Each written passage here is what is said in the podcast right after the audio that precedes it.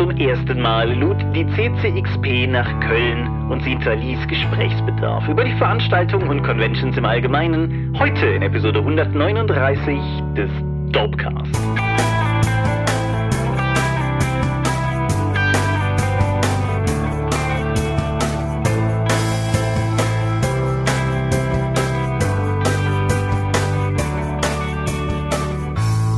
Hi und herzlich willkommen zur Episode 139 des Dorpcast. Einmal mehr haben wir uns heute hier versammelt, über Dinge zu reden, die mit Rollenspielen zu tun haben. Und wenn ich wir sage, dann meine ich zum einen dich. Michael Skorpiomingas, guten Abend. Und zum anderen mich, Thomas Michalski. Hi. Und worüber reden wir heute? Conventions. Genau. Ihr werdet vielleicht gemerkt haben, dass wir letzte Woche keine CCXP-Episode hochgeladen haben, wie wir das vorhatten. Das lag daran, dass wir tatsächlich eine Woche in uns gehen wollten und unsere Gedanken sammeln wollten bezüglich der CCXP. Und aus dieser Sammlung heraus ist es entstanden, dass wir jetzt gar nicht nur über die CCXP reden, sondern über das Thema Conventions allgemein. Außerdem waren wir zu müde. Das ist auch völlig korrekt und unbestreitbar. So, auch müde waren wir bei der letzten Folge, weil wir eigentlich, eigentlich sind wir ja immer müde, wenn wir den Dropcast aufnehmen. Das ist ja, denke ich, eine, gar nicht mal ein großartiges Geheimnis. Das führt dazu, dass wir zwei Korrekturen hereingereicht bekommen haben, die ich euch an dieser Stelle nicht vorenthalten möchte. Beide drehen sich um den deutschen Rollenspielpreis. Hm. Der lässt uns nicht los. Zum einen, Pegasus-Spiele waren doch auf der deutsche Rollenspielpreis Shortlist, nämlich mit Pulp Cthulhu als Zusatzband. Aha. Und wir haben letztes Mal von der Jury des deutschen Rollenspielpreises als sieben Leute gesprochen. Das ist natürlich falsch, es sind nur fünf. Ist das reduziert worden? Weiß ich nicht, die haben, ja, haben mich angeschrieben und haben mir gesagt, sie wären nur fünf. Okay. Wir hatten wir das nicht sogar schon später noch auf der, versucht auf der Homepage rauszukriegen, aber wir haben den Menüpunkt der Jury nicht gefunden? Ja, irgendwie sowas in der Art. Aber das ist auf jeden Fall an dieser Stelle nachgereicht. Ebenfalls nachgereicht sind übrigens zwei Jury-Stimmen, also O-Töne sozusagen, die uns noch zugeschickt wurden. Möchtest du sie hören? Ja, warum nicht?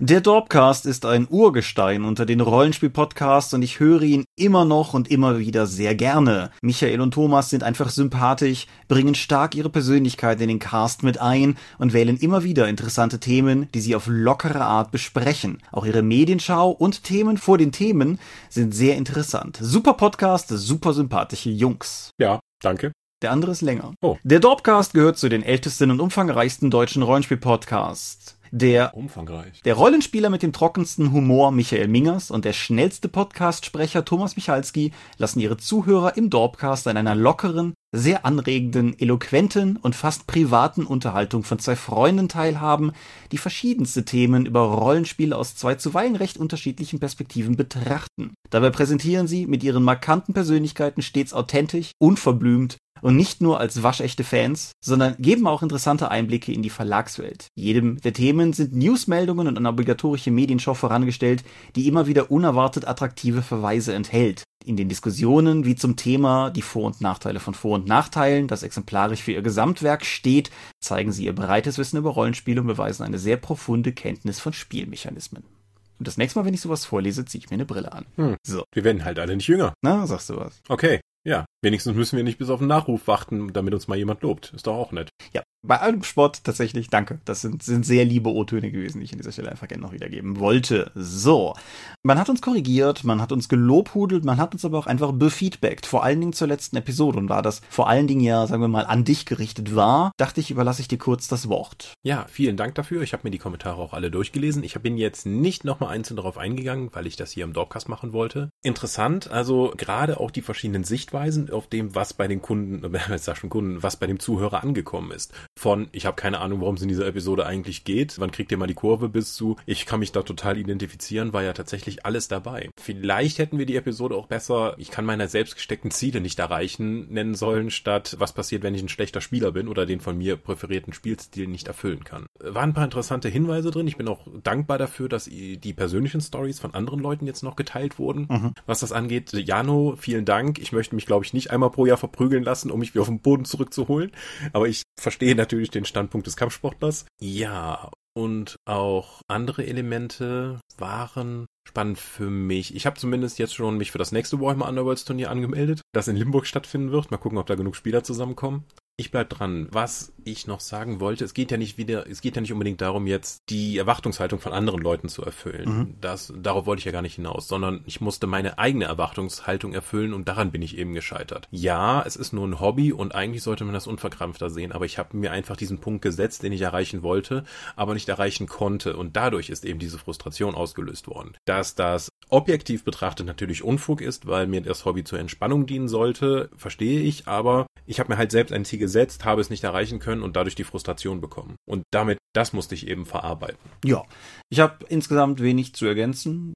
Auch ich kann auch nur sagen, vielen Dank für die Kommentare. Ich denke, da waren viele interessante Einblicke bei. Und wer die Kommentare zur letzten Folge noch nicht gelesen hat, kann ja mal reinschauen. Die sind ja auf der Dorp zu finden. Da sind durchaus lange und gute Gedanken halt mhm. zu finden. Ich finde es wieder interessant, dass wir bei den persönlichen Episoden so viel mehr Feedback bekommen, als bei den, sagen wir mal, sachlich fundierten Episoden, wo wir einfach mit Fakten um uns werfen und Leute darüber informieren, wie im Verlagsbereich folgende Sachen eben präsentieren. Ich glaube, das erinnert mich wieder daran, als ich damals die Ausbildung zum Versicherungskaufmann gemacht habe. Und dort haben sie uns zuerst beigebracht, wie man verkauft, bevor man uns erklärt hat, wie die Versicherungsprodukte überhaupt funktionieren und was das Beste für den Kunden ist. Fand ich damals total seltsam, heute kann ich das verstehen, weil Verkaufen funktioniert über Emotionen und nicht über Fakten. Und das merke ich auch mal wieder in den Kommentaren hier, dass die meistens, äh, die Sachen, über die wir am meisten Feedback erhalten und da wir auch das intensivste Feedback erhalten, sind eben die persönlichen Episoden, in denen man sich emotional einbringt und nicht die Präsentation von Fakten. Mhm. Was ich interessant finde, ist, dass diese faktenbasierten Episoden etwas sind, was in den Umfragen immer sehr gut abschneidet bei uns zu Jahresende. Mhm. Und ich habe jetzt auch keine gute Erklärung, woran das genau liegt. Ich sehe halt prinzipiell zwei Möglichkeiten, nämlich zum einen, dass es halt einfach diese, diese persönlichen Episoden mehr zum Kommentieren einladen, was aber nichts daran ändert, dass die faktenbasierten Episoden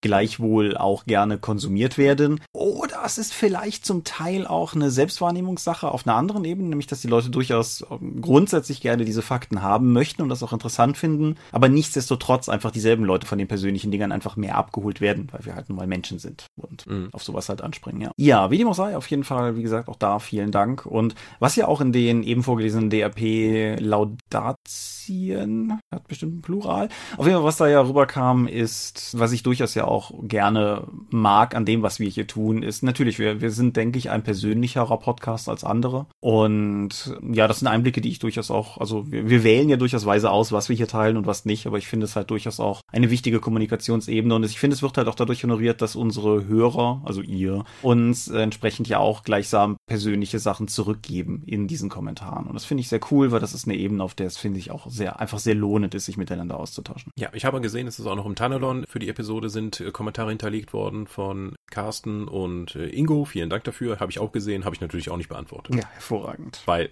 ja, Profis in Social Media Arbeit, ne? Ja, auf jeden Fall. Wir sind, wir sind unglaublich schlecht darin, unser Fandom zu kuratieren oder so. Aber ähm, ja.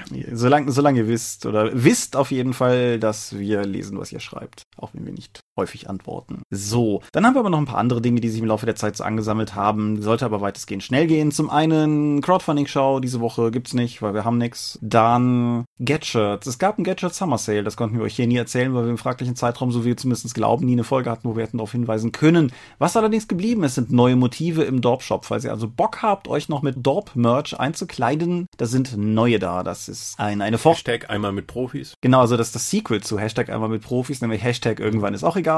Das ist der professionelle Prinzessinnenretter und die mhm. professionelle Prinzenretterin und eins, das ich persönlich sehr gerne mag, was eine alte und eine unserer alten Warhammer-Illustrationen zeigt, wo einer, dein Charakter tatsächlich einem Zombie gerade den Kiefer rausschlägt und darunter steht immersiver Stimmungsspieler. Und ähm, ja, schaut mhm. mal rein, ich, ich mag die tatsächlich sehr gerne und denke, das könnte sich lohnen. Solltet ihr Dorp-Merch haben und auf dem Feencon sein. Ich habe auf der, vor der Drakon schon mal darauf hingewiesen gehabt. Wir arbeiten gerade an einem kleinen Unfugprojekt. Das ist nichts Weltbewegendes. Aber wenn ihr Dorp-Merch habt, auf der Feencon seid und mich da ansprecht, sprecht und Bock habt, an einem kleinen, wie ich persönlich finde, spaßigen Video teilzuhaben, dann sprecht mich an und schenkt mir irgendwie drei Minuten eurer Zeit. Dann könnt ihr daran teilhaben. Wir sind, ähm, also wir die Dorp, du nicht, aber wir sind beide Tage auf der Feencon. Das heißt, wir werden da auch irgendwie Zeit für finden. Ich nehme mir die Zeit dann auch entsprechend gerne. Und wie gesagt, wenn ihr Bock habt, wisst ihr Bescheid. Mehr sage ich aber nicht. Soll ja die Leute überraschen, die nicht Teil des Ganzen sind. Hört, hört. Keine Überraschung ist hingegen, ihr Name ist Mensch, das 1W6 Freunde Abenteuer für einen guten Zweck, dessen gedruckte Ausgabe jetzt auch in Produktion ist. Ich hoffe, dass die bis zum Feenkon da sein werden. 32 Seiten A5 geheftet, also im Prinzip nichts Spektakuläres, aber in seiner Intention natürlich schon. Denn alle Gewinne, die dieses Produkt einbringen wird, werden wir genauso wie die Einnahmen durch das Pay What You Want PDF einem guten Zweck spenden, der in der Dorp-Umfrage am Ende des Jahres entschieden werden kann. Das Ding ist mit 7 Euro verhältnismäßig hochpreisig, aber ich wollte halt auch eine relevante Marge am Ende raus haben, weil es geht ja um den guten Zweck. Und wer das Ding einfach umsonst haben will, kann die Pay What You Want PDF ja auch für 0 Euro einstreichen, aber für das gedruckte Ding 7 Euro müsst ihr hinlegen. Aber wie gesagt, dafür kommt dann auch ein bisschen was raus, was sich dann auch am Ende lohnt, um es für einen guten Zweck zu spenden. Hm. Wir verdienen da gar nichts dran. Weitere Cons. Ich bin, während die FeenCon läuft, auf der Redcon Berlin. Mhm. Dann nach die Woche bin ich auf der GenCon und zwei Wochen danach, also Mitte August, ist dann noch die Redcon in Limburg, auf der wir beide sein werden. Völlig korrekt. So, jetzt haben wir, glaube ich, mal im Vorfeld mal darauf hingewiesen, wo man das treffen kann. Solltet ihr also auf der GenCon sein, Sagt Hallo, ja. Hallo. Ja, ich bin nicht am Ulysses-Stand vermutlich. Ich bin privat da. Ich werde trotzdem vermutlich viel Zeit am Ulysses-Stand dort verbringen. Obwohl es gibt keinen Ulysses-Stand. Ich glaube, es gibt nur einen Ulysses-Tisch am Studio 2 Verlagsstand, Vertriebsstand. Die Studio 2 ist ein Vertrieb. Ja. Ja, seht ihr ja. Ja. Ja. Medien? Gehen wir mal zu den Medien, ja. Alles klar. Magst du anfangen? Okay, ich habe das Wochenende genutzt und Neon Genesis Evangelion auf Netflix geschaut. Mhm. Ich komme ja überhaupt nicht klar mit Animes und deswegen hatte ich den bis jetzt auch noch nicht gesehen. Der gilt aber durchaus in der Szene als einer der, einer der wichtigsten Anime-Reihen überhaupt und war wegweisend auch dafür, dass die Anime-Kultur ihren Weg in westliche Gefilde gefunden hat. Mhm. Neon Genesis Evangelion ist eine Science-Fiction-Serie in der fernen Zukunft des Jahres 2015, nachdem im Jahre 2000 der Second Impact stattgefunden stattgefunden hat, wo angeblich ein Asteroid eingeschlagen ist und dann die Weltbevölkerung halbiert hat, Klimazonen haben sich verschoben und so weiter und so fort. Aber da ist natürlich noch was ganz anderes passiert. Die Serie ist übrigens von 1995, ne? Also krass, okay, ja. Die, die Älteren unter euch werden sich erinnern, als es eine Zeit gab, wo man kaum eine Uni-Vorlesung gehen konnte oder auf eine Rollenspiel-Convention gehen konnte, wo halt nicht irgendein Japan-affiner Nerd mit einem Neon Genesis Evangelion T-Shirt rumgelaufen ist. Ja, die, die Zeit, als Anime und Manga halt auch noch überhaupt nicht irgendwie sinnvoll in Mainstream-Gefilden angekommen waren und an dem das Beste, auf was man, sagen wir mal, eben, ohne selber was zu kaufen, das Beste, worauf man da hoffen konnte, war halt irgendwie, dass man vielleicht auf Vox mal im Nachtprogramm irgendwie sowas wie Record of Lotus War oder so in der Untertitelvariante findet. Na, Neon Genesis Evangelion ist tatsächlich auch auf Vox gelaufen. Und zwar im Jahr 2000, also nur fünf Jahre nachdem das Zeug mhm. produziert wurde. Mhm. Habe ich damals auch nicht gesehen, war aber auch ungewöhnlich. So, bei Neon Genesis Evangelion geht es jetzt darum, dass es dass Engel also irgendwelche bizarren Wesen plötzlich auftauchen, es wird niemals geklärt, wo die herkommen, und dann versuchen Neo Tokyo 3 anzugreifen. Das ist eine natürlich neu errichtete Stadt in Japan und das Zentrum der Welt, weil da die Engel angreifen. Um diese Engel abzuwehren, gibt es eine Verteidigungsorganisation, die EFAs einsetzt. Das sind genauso Haus, also Wolkenkratzer große biomechanische Kampfläufer, die von, wie sollte es auch anders sein, Teenager-Soldaten gesteuert werden müssen, weil, warum auch nicht? Ne? Japaner haben ja offensichtlich einen großen Fetisch für Kindersoldaten und auch hier werden diese dann eingesetzt. Allerdings müssen das spezielle Kinder sein. Die wurden nämlich vorher ausgewählt und ne-, heißen dann auch das The First Child, Second Child und so weiter. Und eigentlich gibt es am Anfang der Serie nur zwei davon. Und der Leiter dieser Einrichtung hat auch seinen eigenen Sohn damit reingeholt, der zu diesem Zeitpunkt 14 Jahre alt ist und die vorher über 10 Jahre nicht miteinander zu tun hatten. Ja, was jetzt erstmal äh, klingt wie eine Mecha-Serie, wo große, von Kindern gesteuerte Roboter halt irgendwelche übernatürlichen Wesen verprügeln, ist es eigentlich nicht, weil diese Serie mit den zwei Dutzend Folgen, die sie hat, legt einen sehr, sehr, sehr großen Schwerpunkt darauf, nicht Action zu simulieren, die sie zwar auch hat, aber die innere Gefühlswelt dieser Kinder und der weiteren Protagonisten zu erforschen. Und das sind echt mal gestörte Persönlichkeiten, weil man könnte ja davon ausgehen, wenn du jetzt Engel hat ja auch zum Beispiel als Rollenspiel einen starken Fokus darauf gesetzt, dass du eben diese Kinder spielst, die an Körper wie Seele missbraucht wurden, um dann eben in dem Krieg verheizt zu werden. Mhm. Und was dann mit denen passiert. Klar, das wäre ein interessantes Thema. Die Kinder, die in die EFAs gesteckt werden, kommen aber schon completely fucked up da an, effektiv. Mhm. Die haben also, ich habe mich auch dann am Ende auch intensiver damit auseinandergesetzt und damit meine ich, ich habe den Wikipedia-Artikel zu Neon Genesis Evangelion gelesen mhm. und da wird dann auch darauf eingegangen, dass der Autor eigentlich, bevor er mit der Serie anfing, schwere Depressionen hatte und das auch in seiner Serie verarbeitet hat. Das halte ich von Untertreibung, weil ich habe Neon Genesis Evangelion eingeschaltet mit der Erwartungshaltung, ich sehe große Viecher, die aufeinander hauen, so Kaiju Pacific Rim mäßig, nur halt als Anime. Ah, okay. Was ich aber bekommen habe, ist tatsächlich das nicht, sondern die innere Gefühlswelt von Teenage, von depressiven Teenagern. Das geht so weit, dass in der zweiten Hälfte der Staffel die Action immer weiter zurückgefahren wird und die letzten beiden Episoden überhaupt nichts mehr mit der restlichen Handlung zu tun haben, sondern nur innere Dialoge zwischen dem Charakter und anderen Aspekten seiner Persönlichkeit dargestellt werden, um eben zu sich selbst zu finden und dann auch irgendwie das zu verarbeiten, was alles passiert ist. Als jemand, der selbst schon mit Depressionen zu kämpfen hatte, finde ich das durchaus ein interessanter Ansatz und die Sachen, die da gebracht werden, die unterschiedlichen Persönlichkeiten bringen auch unterschiedliche Punkte in einer Depression an, die damit zu tun haben. Sei es nun Selbstzweifel, der Kampf um Anerkennung, der Selbsthass, den Druck, den man selbst aufbaut, damit man die Wertlosigkeit, wenn man diese Erwartungshaltung nicht erfüllt. Das ist alles interessant, aber es ist wahnsinnig ausgebreitet. Ich habe ja immer wieder ein Problem mit japanischen Medien, dass Charaktere über lange, lange, lange Zeit Monologe oder Dialoge halten und einfach nur rumsitzen und es passiert einfach nichts. Und das ist hier auch der Fall. Mhm. Ich hatte, obwohl ich halt auch, sagen wir mal, persönlich betroffen bin, nicht im Sinne von, ich kämpfe gegen außerirdische Monster in einem riesigen Kampfanzug, ja. sondern wegen der Depression. Noch.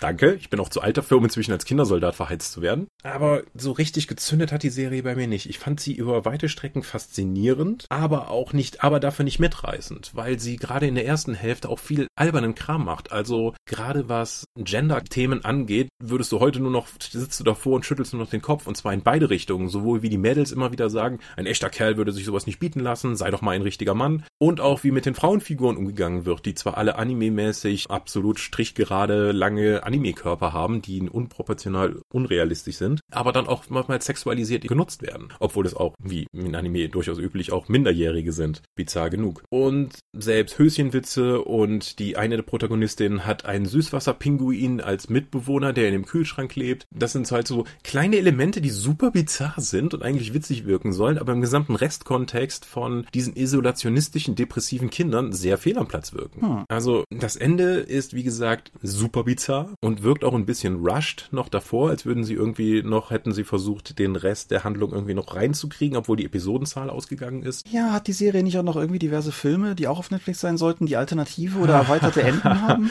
So ist es. Die habe ich mir noch nicht angeschaut und werde es vermutlich auch nicht. Es gibt eine Quadrologie an Filmen, die die gesamte Handlung nochmal neu zusammenfassen, aber auch neue Charaktere einfügen und andere Schwerpunkte setzen. Aber es gibt auch andere Filme, die alternativ, es gibt, glaube ich, zwei, End zwei Filme mit alternativen Enden für die Serie. Also sowas wie eine stringente Marke aufbauen war noch nie die Stärke von Animes oder Manga-Reihen, sondern da wird ja einfach alles zu jedem Zeitpunkt neu erzählt, wie auch Marvel und DC das ja ständig auch mit ihren eigenen Charakteren machen, bis du am Ende gar nicht mehr weißt, wofür der Charakter überhaupt steht. Die haben sie das auch mit Neon Genesis Evangelion gemacht. Da kann ich aber noch nicht so viel zu sagen, weil ich eben jetzt in Anführungszeichen nur diese 25 Episoden der Serie gesehen habe. 20 Minuten nehme ich an pro Folge so rum? Äh, ja, also wenn du den Vorspann immer noch dann überspringst und manche sind halt nur 15 Minuten lang, andere dafür 36 Minuten. Also ich würde mich nicht zu sehr darauf oh. verlassen, dass du davon ausgehst. Ich habe das Wochenende dabei Miniaturen bemalt, also und stellenweise auch nur konzentriert geschaut. Kann ich Neon Genesis Evangelion empfehlen? Ich weiß es nicht. Sie sieht immer noch toll aus. Es sind sehr spannende Themen darin angesprochen worden. Für Rollenspieler sind auch interessante Versatzstücke mit drin, was die Evas angeht, wie sie gebaut sind, was du damit machen kannst. Allerdings sind mir die Charaktere, die alle drin vorkommen, alle zu fucked up. Also wenn jetzt im Laufe der Handlung durch die Geschehnisse die Leute zerbrochen werden, okay, aber die haben ja schon, bevor es irgendwie die Scheiße in den Ventilator geflogen ist, waren die eigentlich schon kaputt und danach wird es nur noch schlimmer. Das ist vielleicht ein bisschen dick aufgetragen, aber wenn ich auch bedenke, dass diese Themen 1995 in einer Anime-Serie bearbeitet wurden und das war kein großes Thema in den 90ern. Diese ganze seelische Ungleichgewicht und dann auch noch bei Kindern und bei Teenagern, die das in dieser Zeit durchmachen müssen,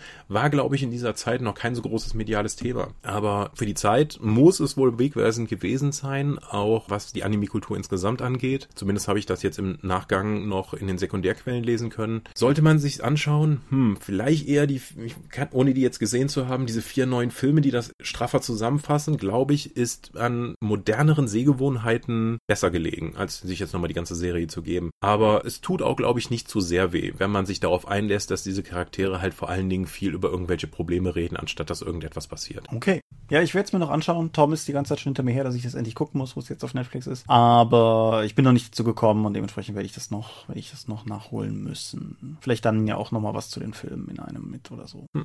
Ich habe auch eine Serie geguckt. Ich war allerdings folgentechnisch deutlich kürzer dabei. Ich habe Good Omens geschaut, das ja jetzt hm. äh, seit Ende Mai oder so, ja genau, 31. Mai auf Amazon Prime. Kaching. Kaching zu haben ist. In einer Kooperation von BBC Two und Amazon Video hergestellt. Das hätte man auch erstmal kommen sehen müssen. Good Omens ist ein Roman von Terry Pratchett und Neil Gaiman. Neil Gaiman, den ich ja als Autor schätze wie kaum einen anderen und Terry Pratchett, den ich als Autor zumindest gerne lese und insofern war es ja gar keine Frage, dass ich auch die Serie würde sehen wollen. Showrunner und Drehbuchautor der Serie ist ebenfalls Gaiman, der damit so ein bisschen einen der letzten Wünsche Terry Pratchetts an ihn erfüllt, weil Pratchett der Meinung war, wenn das einer umsetzen kann, dann halt nur Gaiman selbst. Was ist rausgekommen? Eine sechs Folgen lange Serie mit einer Folgenlänge zwischen 51 und 58 Minuten, kommt man also relativ zügig durch, in der die möglichen letzten Tage der Menschheit erzählt werden, weil der Antichrist da ist und das Ende der Welt einleiten soll. Das wird durch viele Umstände verkompliziert, beginnt mit der Tatsache, dass bei der Geburt Babys verwechselt wurden und der, den alle für den Antichristen halten, gar nicht der Antichrist ist. Und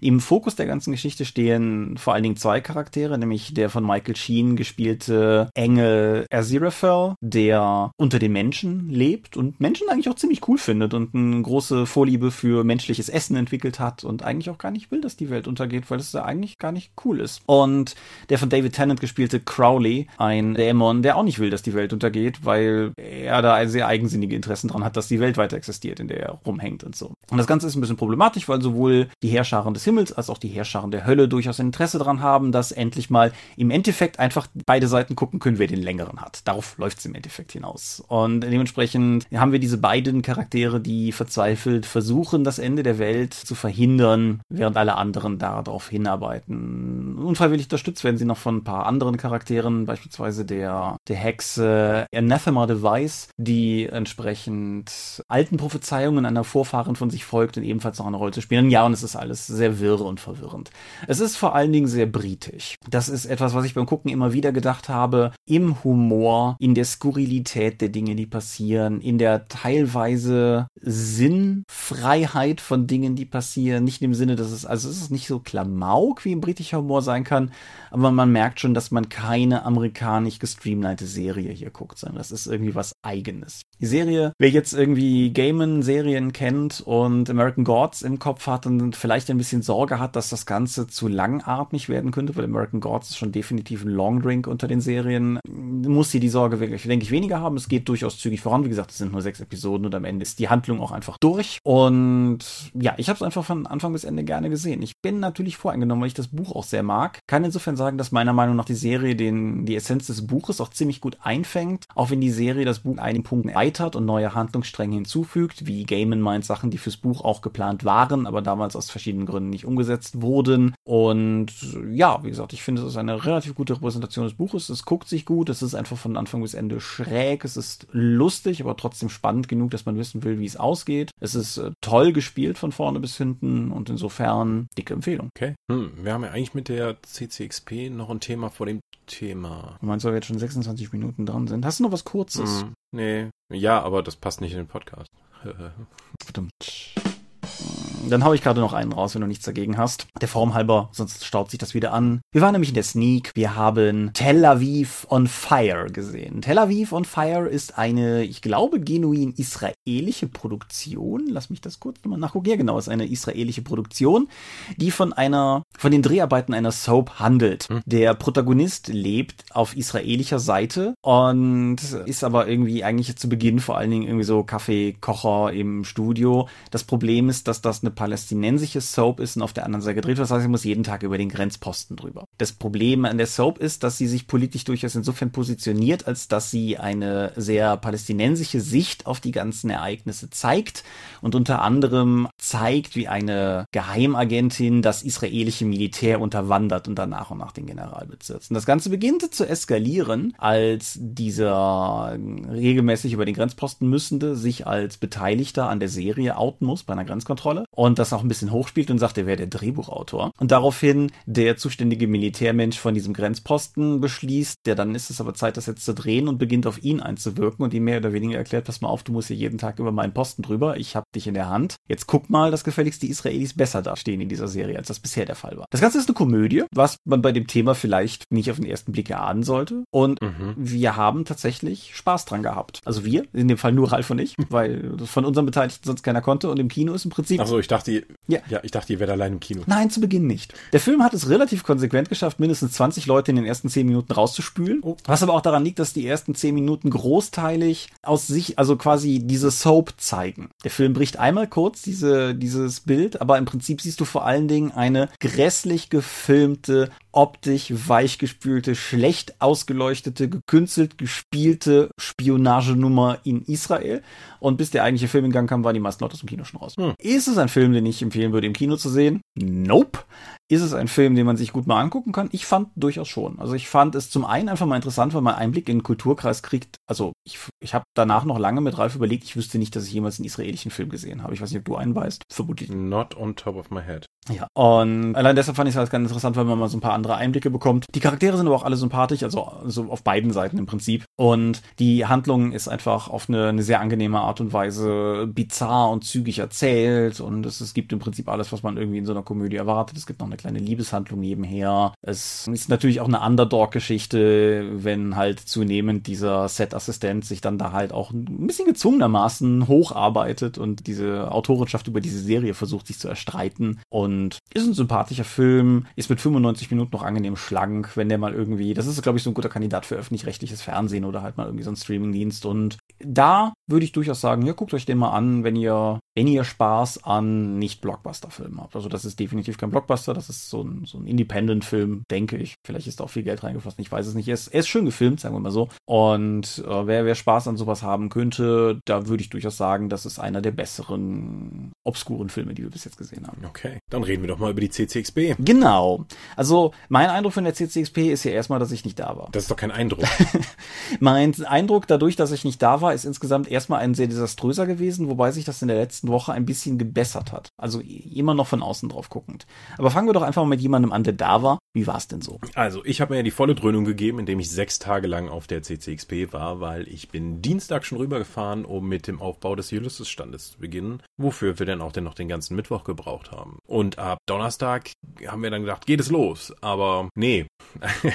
also ja, die, die CCXP wurde geöffnet, aber davon hat man eine ganze Weile erstmal nichts mitbekommen, weil gerade der Donnerstag war so schmerzhaft leer. Das war wirklich brutal. Wir haben über die gesamte CCXP immer mal wieder gewitzelt. Oh, guck mal, ich glaube jetzt, jetzt haben wir mehr Leute, Besucher am Stand als Mitarbeiter, weil das war durchaus den Großteil des, der Veranstaltung der Fall. Wir hatten zum Glück, sagen wir mal in Anführungszeichen, auch einen großen Tisch bei uns am Stand, über den wir den guten Teil der Veranstaltung auch gestreamt haben. Wir haben also von der Veranstaltung auch äh, Let's Plays gestreamt, wir haben Interviews geführt, wir haben Produktvorstellungen für DSA und für Hexen gemacht und dadurch konnten wir wenigstens die Zeit auch sinnvoll nutzen, indem wir mit Leuten zu Hause geredet haben. Es sind auch mal wieder immer wieder Kunden stehen geblieben, haben sich das mit angeschaut oder haben Fragen mit reingereicht, aber weitestgehend war das auch hier, wir bringen euch die Informationen von der Veranstaltung dann auch mit nach Hause. Doverweise war es der größte Stand, den wir jeweils hatten, also doppelt so groß wie letztes Jahr, glaube ich. Das hat sich leider bei den Besucherzahlen nicht gelohnt, weil auch Freitag war es ziemlich leer. Samstag sah es erstmal so aus, okay, so langsam füllt es sich. Das war so von 12 bis 15 Uhr haben wir gedacht, okay, so muss eine Messe aussehen und dann ist es schlagartig nachgelassen, weil eine größere Veranstaltung mit dem Cosplay-Contest, glaube ich, stattfand, dass die Halle wieder ordentlich geleert hat. Und ich glaube, Sonntag war dann auch nicht mehr viel und äh, ich glaube, die Klimaanlage wurde abgeschaltet, um ein bisschen Geld zu sparen.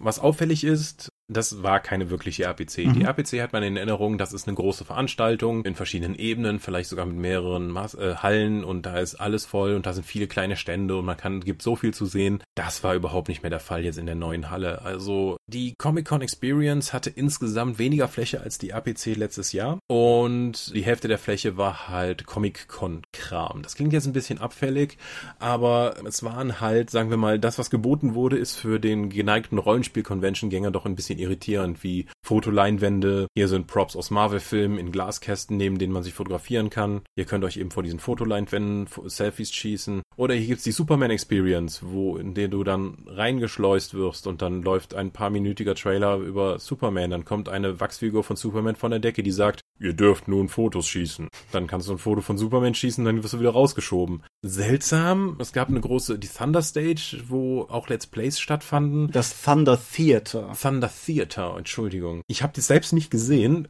soll aber wohl super beeindruckend gewesen sein. Donnerstagabend war da ein von den Orkenspaltern organisiertes Live-Let's Play von vom Star Trek Rollenspiel, das immerhin 15 Besucher angelockt hat, was natürlich in dieser großen Halle dann wirklich verloren wirkte. Wie man die aber gleich befüllt bekommt, ist, indem du Jason Statham und Idris Elba. Idris Elba dann mit reinnimmst, die dann einfach von dem neuen Film erzählen und dann ah, am Ende der Präsentation The Rock sich noch per Videoschalter dazukommt und dann noch nicht bearbeitete Szenen aus dem Film zeigt, also einen exklusiven Ausdruck.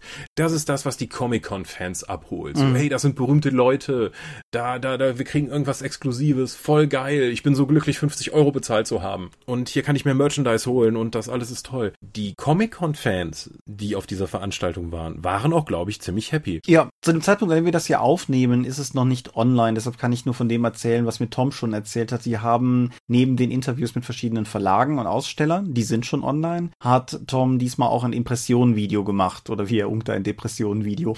und sie haben halt in den Gängen auch die Besucher befragt und jetzt mal alles unten beiseite. Die Leute, mit denen sie gesprochen haben, sind wohl sehr, sehr positiv gestimmt gewesen. Also die, die da waren, waren sehr zufrieden mit dem, was ihnen geboten wurde. Ich denke, dass äh, eines der größeren Probleme waren die, die nicht da waren, weil es halt einfach so leer war. Ja, also die schiere Menge an Besuchern, die nicht da war, war halt erschlagend. Und vorher wurde ja gesagt, ja, wir rechnen mit 70.000 Besuchern. Ich glaube, inzwischen reden sie von, es waren 20.000 Leute da. Also nicht mal Besucher, sondern plus Aussteller und alle anderen.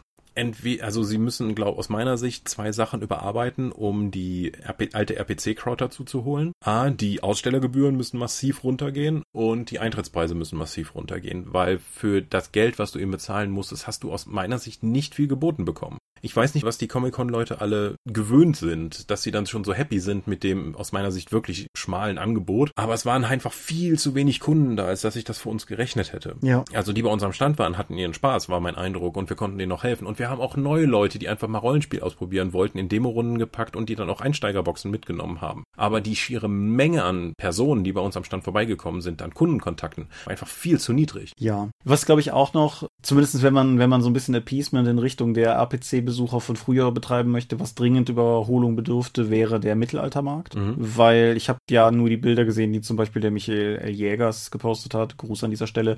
Das war ja ein relativ trauriges Bild mit irgendwie acht bis zehn Ständen Ja, äh, und Jemand von unserem Stand meinte, ja, das ist ja eigentlich mehr betreutes Rauchen, damit du nicht komplett alleine stehen musst, das anstatt dass es ein wirklich Mittelaltermarkt war. Das also gerade im Vergleich zu dem kompletten Außenbereich, wo einige Leute sich ja quasi auf der RPC nur aufgehalten haben, Live-Musik gehört haben, Met getrunken haben, Kirschbier, dann gehst du noch mal bei den Vögeln vorbei oder schmeißt eine Axt. Da konntest du einfach viel Spaß haben und diesmal war es halt fast nichts. Ja, wie gesagt, das ist der Eindruck, den ich auch aus allen Richtungen zugetragen bekommen habe. Und die Bilder, die ich halt von dem Mittelaltermarkt gesehen habe, da ist der Wochenmarkt hier in meinem Eifeldorf belebt gegen. Und das ist einfach, das sollte einfach nicht so sein. Hm. Ja.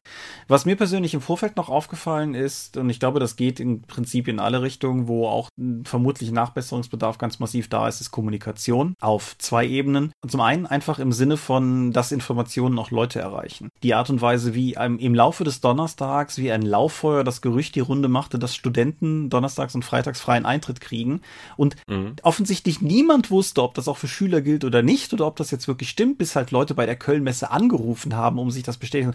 Das wäre, das wäre doch wirklich eine schöne Geste gewesen, um einfach eine Woche vorher sagen zu können, hört mal Leute, wir wollen euch wirklich begeistern, deshalb Donnerstag und Freitag studentenfreier Eintritt. Mhm. Aber diese Information scheint einfach nicht draußen gewesen zu sein. Also. Nee, die gab's exklusiv nur im Köln Express oder wie heißt die lokale Zeitung da? Und ja, ich weiß nicht, wer auf die Idee gekommen ist, lass, lass uns mal Studenten informieren, indem wir ein Printmagazin für die Stadt Köln damit zusammenarbeiten, um diese Info rauszugeben. Ja. Äh? Und das, das waren ja ganz viele so Sachen. Auch, auch Tom hat halt, beziehungsweise das begann ja schon mit der Pressekonferenz. Und die Tatsache, es war ja durchaus cool, dass Dorp TV diejenigen gewissermaßen mit dem Scoop waren, weil wir als einzige die Pressekonferenz gefilmt und online gestellt haben. Aber so cool das war, eigentlich hätte das nicht an uns sein sollen. So, das, das. Nee, die ganze Bewerbung im Vorfeld war aus meiner Sicht eigentlich relativ katastrophal, weil erst gab's sehr lange gar keine Infos kostenlos. Dann kam die Info, dass, ja, das sind die Eintrittspreise, ohne dass es irgendeine Form von Programm oder Gast gegeben hätte. Schlimmer noch, hier beginnt der Vorverkauf. Mhm. Das heißt, du musst es jetzt kaufen, um noch die,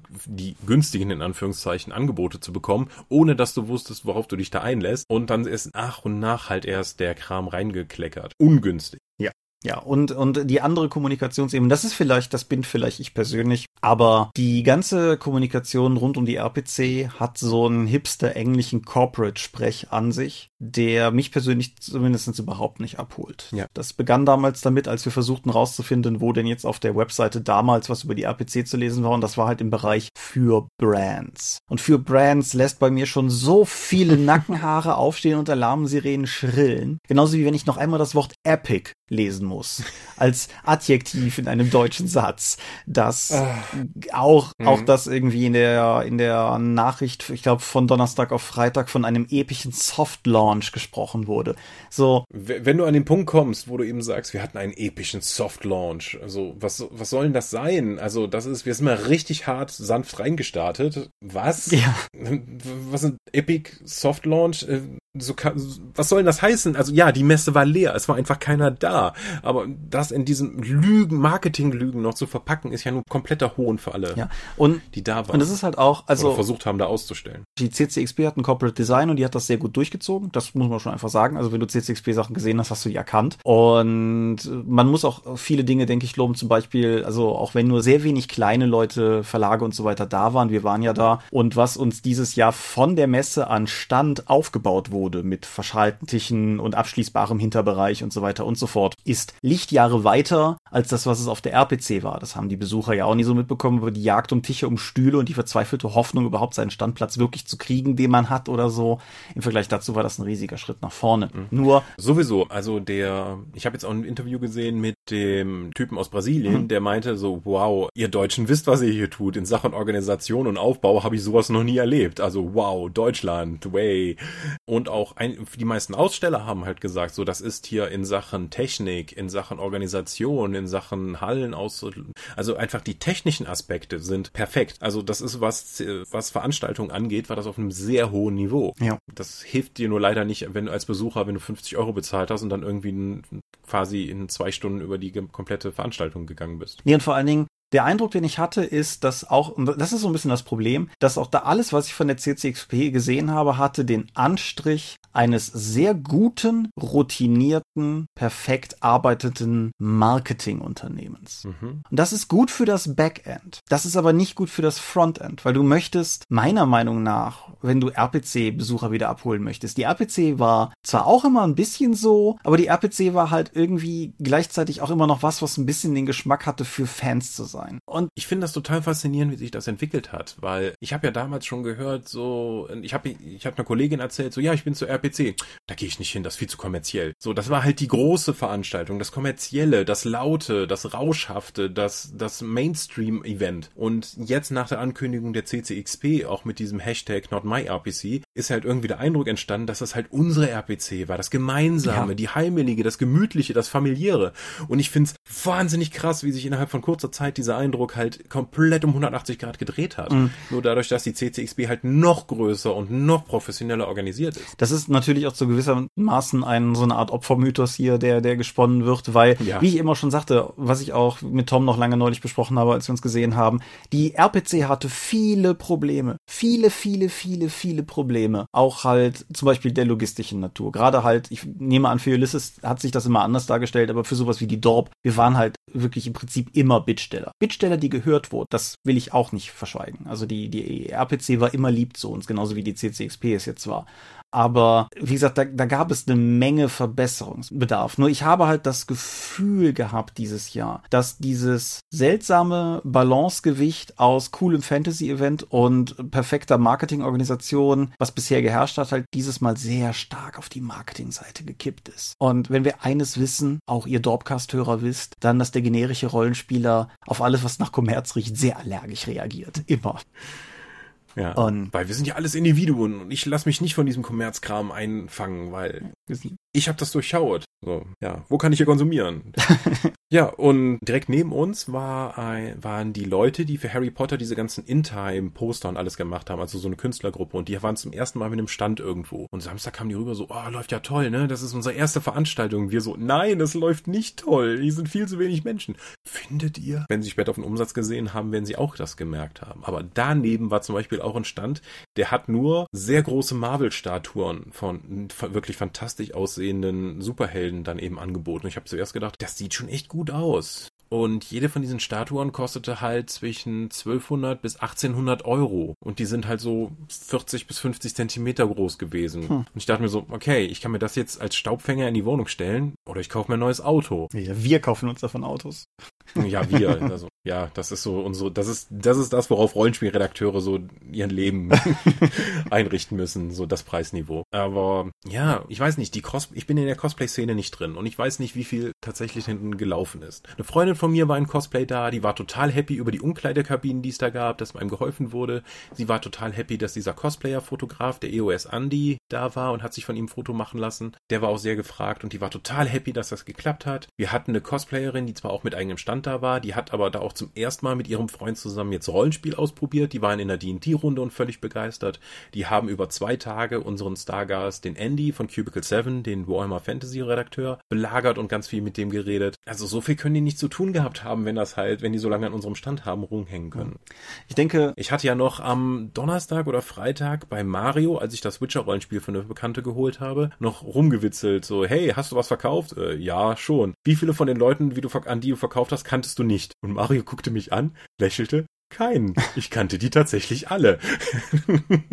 ich glaube, er hat mir dann noch erzählt, dass er es auf Twitter geteilt hätte. Das kann ich natürlich nicht nachprüfen, weil ich Twitter gesperrt habe. Ich bestätige das. Ich wusste nur nicht, dass das Gespräch mit dir stattgefunden hat. Na, okay, gut. Ja, und das war da schon ein bisschen das Problem. Das zeigt auch in etwa, wie viele Leute Donnerstag und Freitag da waren. Also ich habe Donnerstag, Nachmittag schon alles aus unserer Halle gesehen. Ich bin einmal komplett durchgegangen. Und ich habe mehrere andere Veranstaltungen, sei es nun Spielmesse oder auch damals die RPC, wo ich nicht sagen kann, was außerhalb der Sichtweite, also sagen wir mal 20 bis 50 Meter um den Ulysses-Stand ist, wusste ich nicht, was auf dieser Messe war. Und das war auf der CCXP eben sehr anders, weil ich einfach nicht am Stand gebraucht wurde. Ja, das ist, ich erinnere mich noch, das müsste die letzte RPC gewesen sein, bevor ich bei Ulysses angefangen habe. Auf jeden Fall da, als die DSA-Beta auch rausgekommen ist, rund um die Zeit musste das gewesen sein. Wie gesagt, kurz bevor ich dazu gekommen bin. Da haben wir beide noch am Dorpstand gesessen, als du mal irgendwie sowas wie Pause hattest und haben beide auf dem Smartphone gelesen, was denn eigentlich auf der RPC angekündigt wurde, so bis jetzt. Ja. Das ist ja das, was ich hier auch im Dorpcast schon mehrfach angeführt habe. Und ja, wie gesagt, als Tom schickte mir vor Einlass ein Foto vom, vom Umfeld des Dorpstandes und ich meinte noch, sieht ja relativ cool aus und so. Und mal gucken, wie das aussieht, wenn da Leute drin sind. Dann schickt er mir halt drei, vier Stunden später ein neues Foto, meinte, guck mal, ist schon mehr los. Und da waren halt irgendwie so drei Leute auf dem Foto.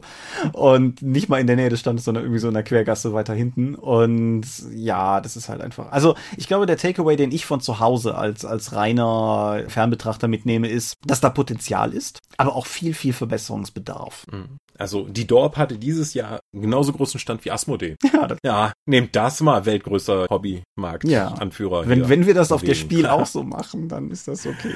Dann haben wir Halle 1, ja. äh, die wird schwierig zu füllen. Aber davon abgesehen, wird es nächstes Jahr eine CCXB geben? Ich denke ja, also ist ja schon der Termin angekündigt und so eine große ja. Veranstaltung, die ist ja nicht nur von den Veranstaltern, die dafür die Kölnmesse gemietet haben, sondern das ist eine Kooperation zwischen der Kölnmesse und der Omelette Group, mhm. die das eben veranstalten. Und das wird über mehrere Jahre jetzt auf jeden Fall laufen. Mit, wir müssen schauen, ob es nächstes Jahr die RPC noch ein Teil dieser Gesamtsumme ist oder ob die sagen, das macht für uns gar keinen Sinn, ihr nehmt nur Platz weg, ihr beschwert euch nur die ganze Zeit und unsere Comic-Con-Besucher hatten eigentlich total total Spaß und sind auch bereit, diese Preise zu bezahlen. Warum sollte ich also eine zweite Halle anmieten, in denen effektiv nur Leute rumhängen, die nicht konsumieren wollen und sich nur beschweren? Auch das ist die Verbraucherseite, aber auch die Ausstellerseite, weil eine Menge Leute jetzt aus dem Rollenspielbereich auch gemerkt haben werden, dass, okay, das rentiert sich hier gar nicht. Entweder wird nächstes Jahr werden die Ausstellerpreise eben, wie gesagt, massiv gesenkt, dass sich das wieder für die Aussteller rechnen kann, oder es wird einfach keine RPC stattfinden, weil keine Aussteller mehr vorbeikommen. Also der Mytholon ist wohl, glaube ich, auch nur nur mit als einziger Lab-Aussteller mhm. dann nach viel Knien dahin gekommen. Und ich glaube nicht, dass sich das für den gelohnt hat. Selbst mit dem überschaubar großen Stand. Nein, von irgendwem habe ich gehört, dass er am Mytholon-Stand war, als da wohl auch gerade relativ drüber diskutiert wurde, ob sich das jetzt gelohnt hätte oder nicht. Aber ich weiß gerade nicht mehr welchen Kanal das kam, deshalb will ich da nicht ins Detail gehen. Aber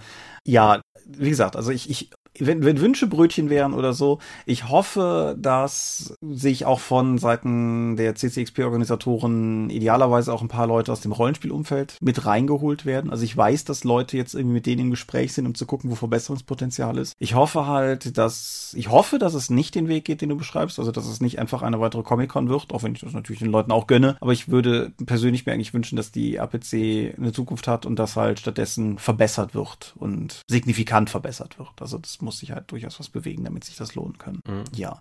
An dieser Stelle übrigens noch ein herzlicher Dank. Ich glaube, dass sie zuhört an Angela. Angela ist kein Name, den ihr bis jetzt hier häufig gehört habt. Die ist als einzige von den Leuten, die am Dorfstand waren, nicht so richtig Teil der sonstigen Kern-Dorfbelegschaft, hat sich aber bereit erklärt, am Freitag ein bisschen auszuhelfen, weil wir werktags halt auch ein bisschen Probleme hatte, Leuten an den Stand zu kriegen. Und ja, vielen lieben Dank nochmal dafür, dass The Dorp Way oder so Leute, die dann halt im Zweifelsfall aus dem Freundeskreis auch einfach mal aushelfen und so. Das fand ich sehr cool und hat uns das Leben auf jeden Fall leichter gemacht. Aber jetzt ist unser Thema ja heute eigentlich gar nicht nur die CCXP, sondern wir wollten ja davon ausgehend auch so ein bisschen über Conventions insgesamt reden. Jetzt haben wir ja, glaube ich, schon relativ gut abgesteckt, dass die CCXP nicht die Art von Veranstaltung ist, wie wir sie uns gewünscht haben. Lass mich daraus doch einfach mal eine ganz, ganz, ganz, ganz heimtückische Frage formulieren und fragen, was für eine Art von Convention wünschst du dir eigentlich? Ich weiß es nicht. Also ich gehe offensichtlich, hey, nehme die kleine Convention, wo ich nochmal spielen kann. Da gehe ich hin und spiele ich nicht. Große Conventions, ich gehe auf Conventions und kaufe nichts mehr. Viele Menschen, doofe Idee. Große Veranstaltungen mit wenigen Menschen, äh, es, es, lohnt sich irgendwie nicht. Kleine Veranstaltungen mit vielen Menschen, äh, ist mir viel zu voll. Hm, ich kann dir nicht sagen, was für mich die perfekte Veranstaltung wäre. Mhm. Ich bin eigentlich immer unzufrieden. Ja. Wie furchtbar. Gut, die Natur deines Seins oder so. Ja. Ich, ich denke, bei mir kommt es aber auch sehr massiv drauf an, aus welcher Perspektive ich das beantworte. Also aus Dorp-Sicht ist, denke ich, irgendwas zwischen der alten RPC und halt der Feencon für uns lukrativ und lohnend. Also lukrativ nicht mal im monetären Sinne, weil, sag mal, Geld kommt primär bei uns ohnehin über den Patreon. Ist zwar auch über Buchverkäufe und so immer nett, aber ich sag mal, der, der konstante und planbare Fluss ist ja eh das, was über den Patreon kommt. Vielen Dank an euch. Und aber sowas wie die Feencon oder sowas ermöglicht uns halt mit euch Fans und so sinnvoll in Kontakt zu treten, weil wir da halt Stände haben können und deshalb halt auch sinnvoll ansprechbarer sind, als wenn zum Beispiel jetzt auf der Spielemesse Dorp TV rumläuft und wenn man Glück hat, erwischt man sie, während gerade nicht die Kamera läuft. Deshalb ist sowas wie die Feencon und ich freue mich auch schon durchaus auf die Feencon, um da wieder zwei Tage lang am Dorfstand rumzuhängen und halt mit Leuten zu reden und so. Das ist auf jeden Fall gut und das macht halt auch Laune. Das aber, ich weiß halt nicht, ob ich privat auf eine solche Convention noch gehen würde. Also privat, privat, Dorp ist ja auch Hobby und so. Aber ob ich das da tun würde. Ich persönlich mag halt unsere Drakon unglaublich gerne. Auch wenn ich jetzt dieses Jahr da nichts gespielt habe, aber dieses Jahr hat es ja auch migränige Gründe, aber ansonsten spiele ich ja durchaus auch auf der Drakon noch und magst halt auch einfach diese Mischung aus viele Leute, die ich kenne, aber eben auch immer neue Gesichter und halt dadurch durch mich die Spielerfahrung und einfach vor allen Dingen auch diese diese Möglichkeit, mich mal einfach zwei, drei Tage für das Hobby wegzuschließen. So, Drakon ist halt auch mal so ein bisschen wie Urlaub. Ich penne zwar zu Hause, aber das liegt an der örtlichen Nähe, aber halt einfach mehrere Tage ist einfach nur Drakon. Da ist nicht noch irgendwie, ach, ich könnte ja auch noch den Rasen mähen, da ist nicht irgendwie, ich müsste auch für die Dorf noch das und das machen. Da ist einfach nur Drakon und das finde ich persönlich sehr angenehm und diesen Fokus mag ich halt sehr. Du brauchst also diesen Urlaubscharakter, also das Ausscheiden aus dem, sagen wir mal, Alltag mhm. und das bedingungslose Eintauchen dann ins Hobby und das, dem sich auch die Zeit dann zu widmen. Ja, auf der Ebene, wenn du das jetzt so formulierst, gilt das vielleicht sogar für die Sachen, wo wir teilweise mit Ulysses sind. Also selbst sowas wie, ich meine, Spielemesse, ich habe das schon oft genug gesagt, ich habe, glaube ich, in meinem Leben wenig gemacht, was auch nur ansatzweise so anstrengend ist wie die Spielemesse. Ja, oh, my sweet summer child. Aber ich finde es halt gleichzeitig irgendwie auch cool, weil es halt irgendwie so, so ein, so ein allem Mann an Deck und halt auch so raus aus dem Alltag. So, jetzt ist einfach fünf Tage lang Spielemesse und alles andere ist erstmal existiert nur rund um im Orbit um diese Spielemesse und danach geht's halt wieder zurück. Aber Natürlich, wenn ich die Wahl habe, bin ich eher auf der Drakon, als fünf Tage lang auf der Spiel zu schuften. Also da bin ich auch ehrlich. Wenn du diesen Urlaubsaspekt und dieses Rausgehen dann so interessant findest, dann wie stehst du denn zu so etwas wie dem KRK, diesem Wochenend DeluxeCon in einem Hotel abgeschlossen? Der ganze Bereich steht ja dann eigentlich nur für dieses eine Thema, für diese eine Veranstaltung zur Verfügung. Es gibt kein großartiges Rumsuchen, ha, was mache ich denn jetzt an diesem Wochenende? Besuche ich das, besuche ich das? Du kriegst vorher ein Programm, du, du das wird schon, die Sachen werden dir zugelost oder das weiß schon im Vorfeld, das wird an den beiden Tagen mein Programm sein. Ich kann immer noch darauf verzichten und dann einfach nur in den Jacuzzi gehen im Hotel. Du kannst einfach abschalten. Du bist einfach raus aus dem Alltag. Du widmest dich dem Rollenspiel genauso viel, wie du magst. Und ansonsten hängst du halt mit den Leuten rum, gehst abends noch in die Bar oder was dir auch immer dir am meisten dann gefällt. Ähm, rein konzeptionell finde ich das total cool. Ich habe zwei Einschränkungen. Zum einen sind diese exklusiv Edelveranstaltungen wie der KAK halt teuer. Die, mhm. oder sagen wir mal kostspielig. Ich finde nicht, dass der KRK zu teuer ist. Aber der KRK kostet halt wie ein luxuriöses Hotelwochenende. Ja, ja, ja, ich weiß, wo wir dann irgendwie den Preis anheben mussten, weil wir gemerkt haben, so Moment, wenn wir unsere Kosten nur auf den Kunden ablegen, dann verdienen wir ja gar nichts. das, das relativiert die ganze Arbeitszeit, die reingesteckt wird. Lass uns das nicht mehr machen. Ja. Und das ist halt, das ist halt viel Geld. Und da muss ich dann auch sagen, dann zöger, würde ich halt auch durchaus zögern, ob ich für das Geld nicht vielleicht in Anführungsstrichen echt wegfahren möchte. Irgendwie wandern oder, oder irgendwas in der Art halt. Und die andere Sache ist halt, ich denke durchaus ein cooler Selling Point an sowas wie dem KRK ist die anwesende, Achtung, Air Quotes, Prominenz. Und ich glaube, dass für viele Besucher es wirklich cool ist, da halt auch mal die Gelegenheit zu haben, zum Beispiel mal ausgedehnt mit der DSA-Redaktion reden zu können und sich in Ruhe austauschen zu können, nicht mit der Hektik einer RPC oder so, sondern halt einfach wirklich in Ruhe mit den Leuten reden zu können. Die Sache ist halt nur, das zieht für mich halt nicht. Ne? Das habe ich jeden Tag. Das, mhm. das sind halt für mich Kollegen, das sind geschätzte Kollegen, aber das ist halt nichts in der Art. Und ich bin, was das betrifft, glaube ich, auch einfach insgesamt sehr desillusioniert, sogar über unsere Szene hinaus. Ich habe irgendwie jede Ehrfurcht für Prominenz oder sowas in der Art verloren, weshalb halt einfach dieser ganze Aspekt für mich rausfällt. Wie siehst du das? Ich war ja am Samstag, da war ja ein Ulysses Unplugged wieder. Ich bin nach dem Training mal kurz vorbeigefahren, um wieder Brötchen abzugeiern, wie ich das eben mache. und den Kollegen im Lager gesucht und da waren halt schon alle Besucher da und die guckten mich an so, da ist ja noch mehr Prominenz, der Mingers. Hallo, ich arbeite hier.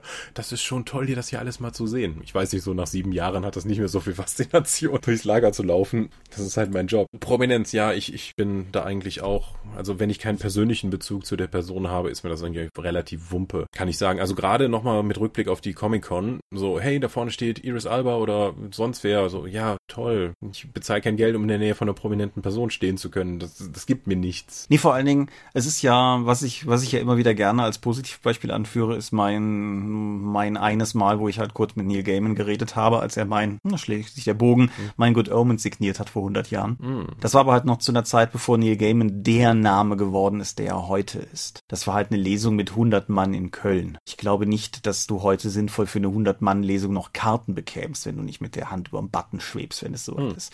Und damals hatte er halt die Zeit und hat halt auch mit jedem, für den er das Buch signiert hat, ein paar Minuten oder vielleicht eine Minute oder so halt geredet. Mhm. Und das war halt schon cool, weil es halt auch auf einer gewissen Weise informell war. Mir ist aber auch beispielsweise völlig klar, dass wenn jetzt beispielsweise ein Jason Statham oder ein Idris Elba auf der, auf dem Gelände der Kölnmesse steht, dann ist das ein bisschen so wie das, was du gerade beschrieben hast. Der steht halt da, weil der da ist für diesen Gig, der ist da, um auf die Bühne zu gehen und der mag ja durchaus genuin Spaß dran haben und ich glaube auch durchaus, dass auch Hollywood-Schauspieler immer noch Spaß dran haben, Fans zu treffen. Aber das ist ein sehr asymmetrisches Aufeinandertreffen und für den, der ihn anspricht, ist das vielleicht der Star. Aber aus seiner Sicht ist das halt jemand auf der Con. Und was ich halt einfach persönlich sehe, ist, dass ich nicht glaube, dass da sich viel Gespräch entfalten könnte, das einen Mehrwert bietet. Mhm. Und das hatte das zum Beispiel mein Besuch auf dem Warhammer Fest, wo ich dann einfach so, hm, warum ist Jervis Johnson der Hauptregelschreiber von Age of Sigma ohne Gesprächspartner? Wusch. Mhm. Hallo. Erzähl mir mehr zu meiner Armee und was sich alles ändern wird. Da kann ich auch für mich was persönlich mit rausziehen. Ja. Und einfach auch mitbekommen, dass der Typ, der meine Regeln schreibt, eigentlich auch total Bock drauf hat, mir geile Regeln hinzuschreiben, weil er Spaß an dem Spiel hat. Mhm.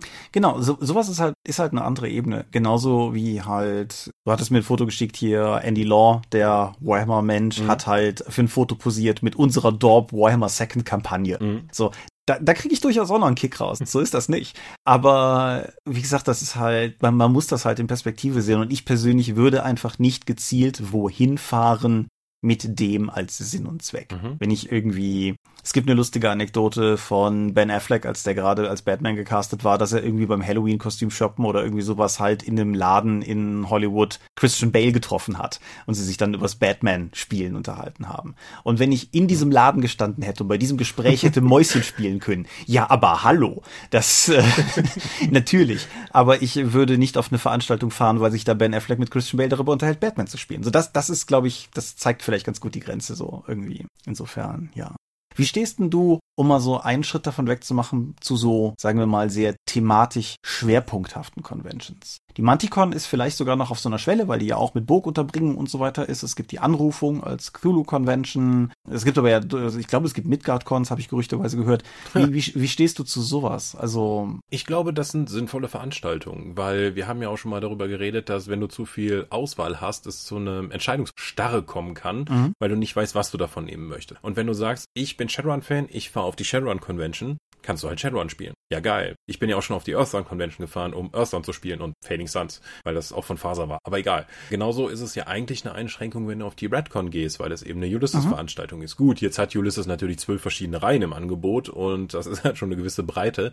Aber nichtsdestotrotz ist das auch eine Limitierung. Ja, klar. Die kann sinnvoll sein, weil du sagst, okay, ich weiß halt, was mich da erwartet und ich habe eben nicht so viel Auswahl. Ich möchte eben Hexen und DSA spielen und das ist genau die Veranstaltung, auf die, auf der ich das geboten bekomme. Andererseits gibt es natürlich jetzt auch mit der Eulencon beziehungsweise jetzt Niederrheincon eine Gegenveranstaltung, die eben sagt, wir möchten für alle offen sein, wir möchten alles hier bieten, wir möchten, dass jedes mögliche Spiel hier gefeatured werden kann und das hat nun auch seine Fans und auch seine Daseinsberechtigung. Ich finde übrigens, dass ich äh, ganz kurz nur, ja? es ist nicht nur, dass du gegen das Entscheidungsproblem vorgehst damit. Ich finde, es ist auch mal so ein gewisses Versprechen dabei. Beispielsweise, ich möchte, ich bin Hexenfan und ich möchte Hexen spielen. Dann weiß ich relativ sicher, dass wenn ich auf die Redcon fahre, dass ich dann eine Hexenrunde kriegen werde. Mhm. Und dass du eben Gleichgesinnte treffen kannst. Wenn du jetzt einfach auf die Drakon kommst und sagst, ich leite Hexen, dann findest du wahrscheinlich vier Leute, die sagen, was ist Hexen? Na gut, bevor ich mich jetzt irgendwie schlafen lege, spiele ich eben Hexen. Sondern du wirst auch vier andere Leute finden, so, ja, ich spiele den und den und den und den. Hast du das schon gelesen? Ja, ich habe eben mit Mirko geredet, wir machen noch das und das und das. Ich hab durstig als Motivation. Dann kannst du eben, wenn du selbst begeistert dafür bist, weitere Begeisterte dafür finden und ihr pusht euch halt gegenseitig hoch in eurer Begeisterung für das Spiel.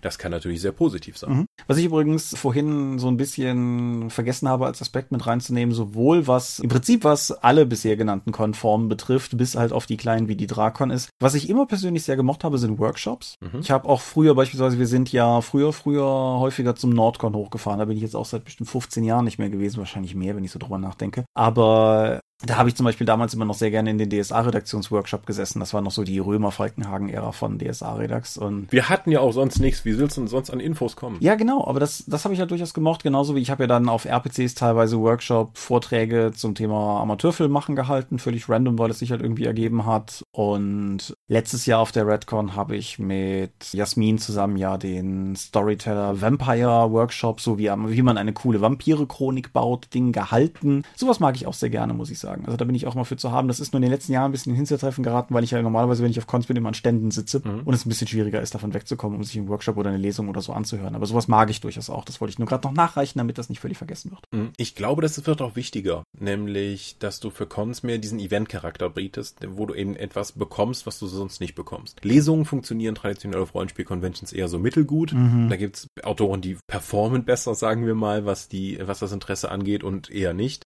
Also so ein Bernhard Hennen kannst du meistens überall hinsetzen und dann hast du die Bude voll, weil das ein lustiger Typ ist und meistens auch noch vielleicht was aus dem Elfenbuch oder vielleicht sogar ein DSA-Buch vorliest. Das sind auch, und außerdem macht er das seit 20 Jahren und hat einfach auch wiederkehrende Kunden dadurch auf den Veranstaltungen, wenn er die Lesungen hält.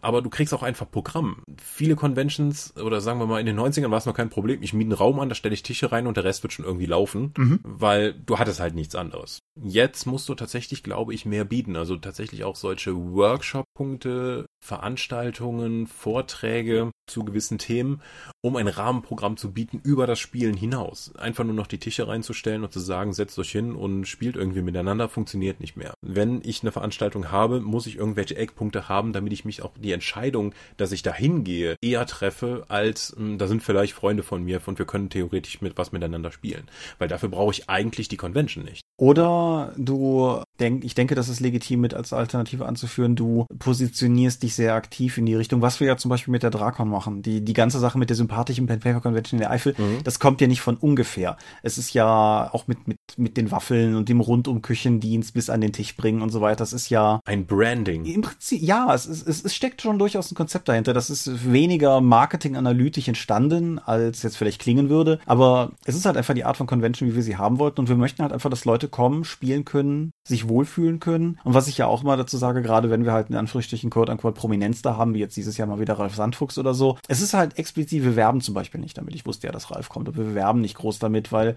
die Leute sollen kommen und spielen können. Völlig egal, ob das jetzt irgendwie irgendjemand ist oder ob das irgendjemand ist. So, es sollen einfach Leute kommen können und spielen können.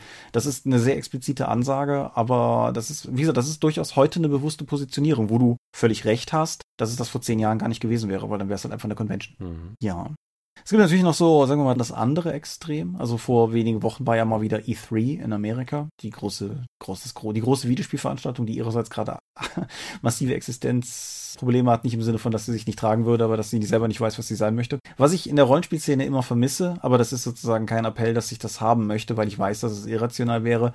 Aber ich mag die E3-Woche, weil halt all die großen Publisher ihre Ankündigungen raushauen. Und das ist natürlich auch eine Form von Event-Charakter. Also alle haben ihre Pressekonferenz, das ist jedes Jahr ein gewisses taktisches Spiel, wer vor wem ist, wer schnappt sich die wichtigen Primetime-Dinger, wer macht eher so den Vormittag, wer geht vielleicht sogar noch an den Tag vor der Veranstaltung. Irgendwo gibt's meine, meine heißgeliebten Leute von Devolver Digital, die das Ganze mittlerweile nur noch parodieren und so. Und das, das finde ich ist halt auch irgendwie cool, weil es eine, so eine Außenwirkung hat, die es im Rollenspielbereich in dem Sinne nicht gibt, weil es halt einfach diese großen Messeankündigungen auch einfach nicht gibt. Selbst wenn wir irgendwie auf auf der Redcon oder so die große Keynote haben, hat das halt nicht mal ansatzweise die Strahlkraft. Aber das liegt doch einfach daran, dass die Branche nicht die Strahlkraft hat. Wie gesagt, da mache ich mir keine Illusionen. Aber außerdem gibt es keine große zentrale neutrale Veranstaltung, sondern Veranstaltungen der, also die Heinzcon vom Uhrwerk Verlag, ja. die Redcon vom Ulysses Spiele. Ich glaube, Pegasus hat keine eigene Veranstaltung. Die nutzen, haben dann die RPC und die Spielmesse mhm. genutzt, um halt große Neuheiten rauszuhauen.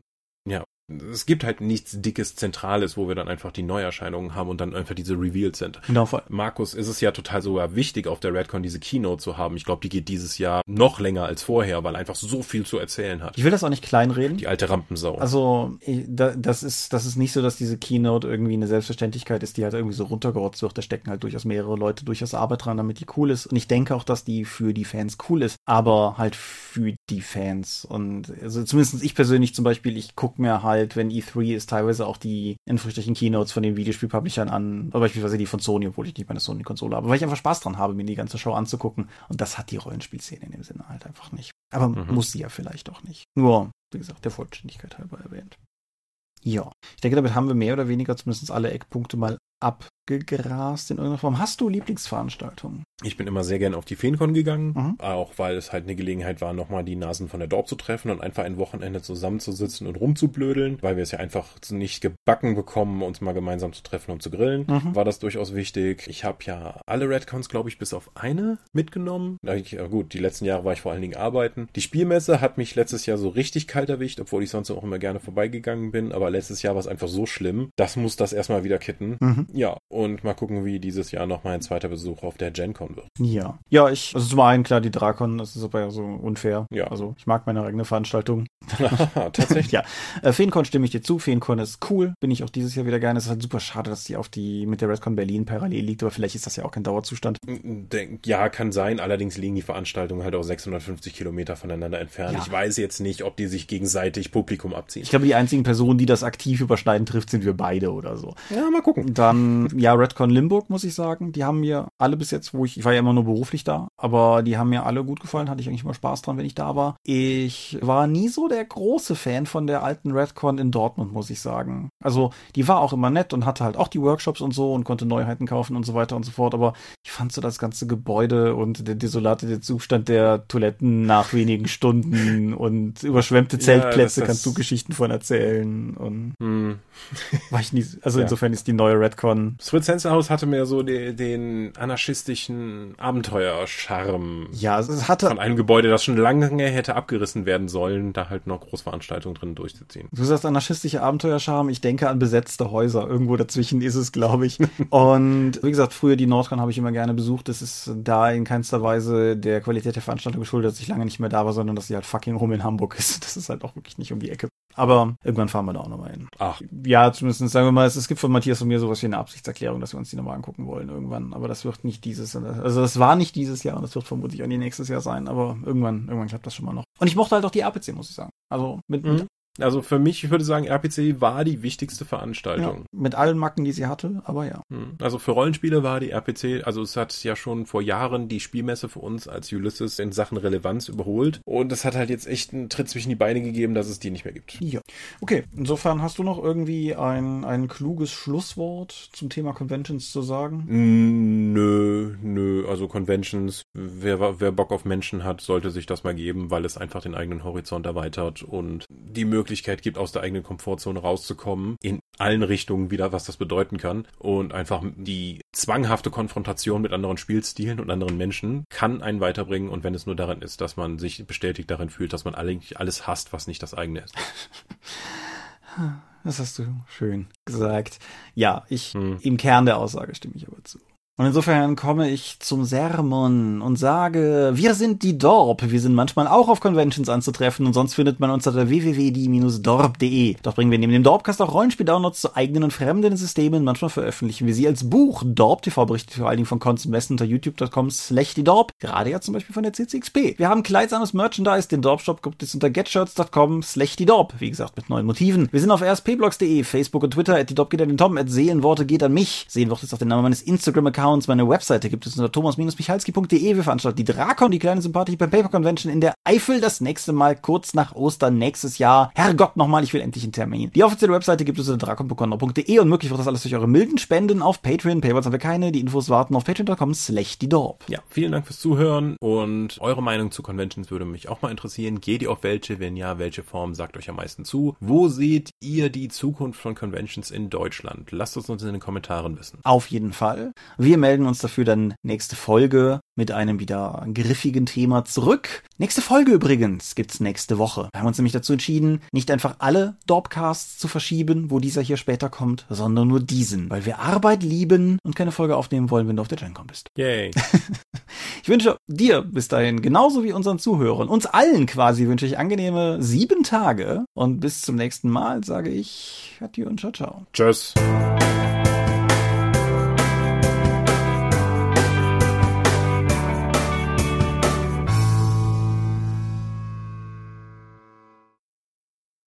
Weißt du, wem ich keine angenehmen sieben Tage wünsche? Ja. Diesen scheiß Nazis.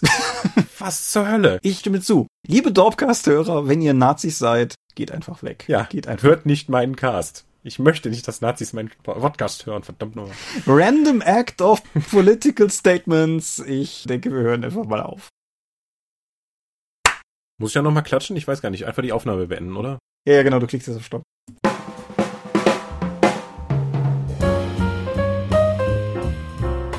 Wie immer möchten wir euch an dieser Stelle für eure großzügigen Spenden auf Patreon danken, denn nur durch eure Unterstützung ist dieses Projekt in der heutigen Form möglich. Und unser besonderer Dank gebührt dabei wie stets den Dorp Ones, also jenen, die uns pro Monat 5 Euro oder mehr geben. Und im Monat Juli sind das 8088, Ali Schara, Ed Zeitiger, Lambert Behnke, Big Bear, Andreas Korsten, Tobias Kronert, Daniela, Daniel Doppelstein, Dorifer, Thorsten Enderling, Michaela Fege, Björn Finke, Gensdreckleser, Marcel Gehlen, Stefan Glück, Granus, Markus Greve, Alexander Hartung, Jörn Heimeshoff, Heinrich, Dominik Ladek, Christian Holzinger, Hungerhummel, Dominik Koch, Laplace Verlag, Lightweaver, Christoph Lühr, René Kulig, Angus MacLeod, Volker Mantel,